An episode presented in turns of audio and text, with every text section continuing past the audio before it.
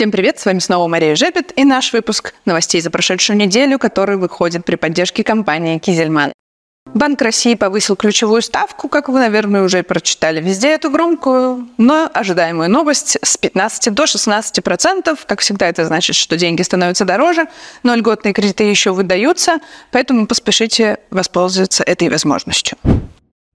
Важной новостью прошлой недели стало заявление директора Департамента маркировки и прослеживаемости Минпромторга России Владислава Заславского.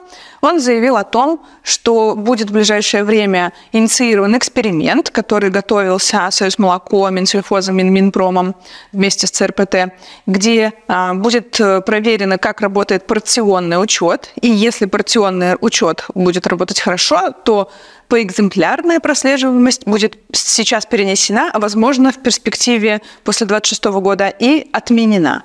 Это прекрасные новости, потому что прослеживаемость поэкземплярная представляет собой большой а, риск для отрасли, там много технических нюансов, очень сложно это внедрить. Поэтому операционный учет – это а, гораздо более легкий способ э, внедрить систему.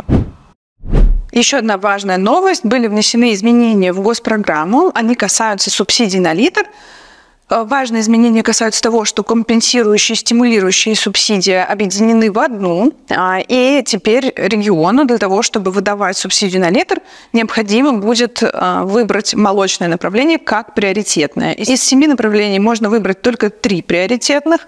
Есть несколько важных нововведений в правилах распределения этой субсидии. Так, отменяется понижающий коэффициент за незастрахованное поголовье, отменяются повышающие и понижающие коэффициенты по снижению снижению объемов производства молока, и а, по объемам сданного молока в переработку тоже коэффициент отменяется. Кроме того, 16 миллиардов рублей по-прежнему останется а, объем бюджетных средств, выделенных по этому направлению. А все подробности можете почитать еще внизу по ссылочке. Там есть ряд других изменений. Продолжается эпопея с честным литром.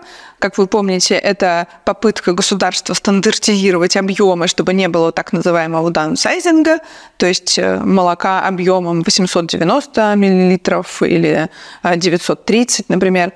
И это привело к тому, что Минпромторг предлагает инициировать поправки в технический регламент на безопасность э, продуктов питания 21 потому что это будет касаться не только молочной индустрии, но и других социально значимых товаров.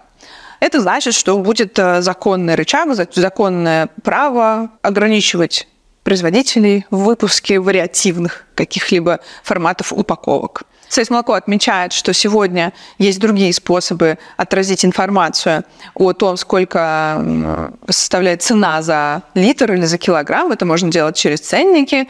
И за последние десятилетия появилось большое количество продуктов, семейных упаковок или малых форматов, которые также удобны для потребителя. И, конечно, стандартизация несколько сузит в этом плане ассортимент. Для животноводов э, важная новость, что вышли э, правила борьбы с э, лептоспирозом, Минсельхоз утвердил. Кроме того, Минсельхоз придумал новые гранты для кадрового резерва, что выдаваться образовательным учреждениям за то, что они привлекают на обучение, переобучение профессиональные кадры в АПК, и будут 60% выплачиваться при заключении договора об образовательных услугах, и 40% когда человек устроился на работу. Минсельхоз и Минпромторг отрицательно оценили предложение по росту э, ставок утилизационного сбора по видам упаковки. Этот документ был несколько недель назад вывешен для общественного обсуждения. Ведомства указывают, что такой серьезный рост ставок утилизационного сбора будет негативно отражаться на стоимости социально значимых продуктов питания. Более 1% составит рост цен на питьевое молоко. И э, в первую очередь Минсельхоз считают, что нужно снизить ставки для ПЭТ-тары и для комбинированного картона, как для основных базовых для нас форматов упаковки. Так, например, размер утилизационного сбора по комбинированному картону, по комбинированной упаковке, может вырасти с 475 рублей до 87 тысяч рублей. И Минсельхоз выражает свои опасения по поводу того, как это отразится на полке. Напомним, ставки сейчас рассматриваются в рамках реформы расширенной ответственности производителей, и 100% норматива утилизации будет у нас с 2027 года.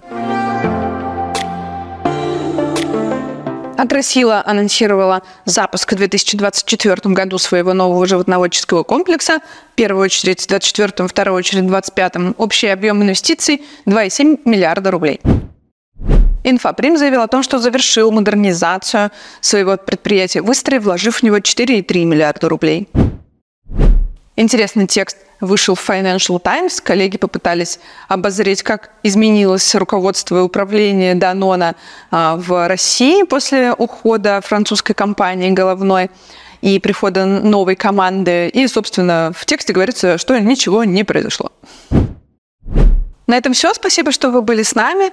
Читайте в разделе «Лонгриды» два свежих текста. Первый разбор, как автоматизировать линию и как подобрать оборудование, которое мы делали вместе с компанией «Меридиан». И второй – это обзор рынка козьего молока. Он уходит в преддверии нашего подкаста с Александром Карпушиным. Это глава агрохолдинга «Мирный», который является сегодня крупнейшим производителем козьего молока в России. Опять же, ставьте лайки, подписывайтесь на наш канал, нажимайте колокольчик, чтобы не пропустить следующее видео, и следите за новостями в нашем телеграм-канале. До новых встреч!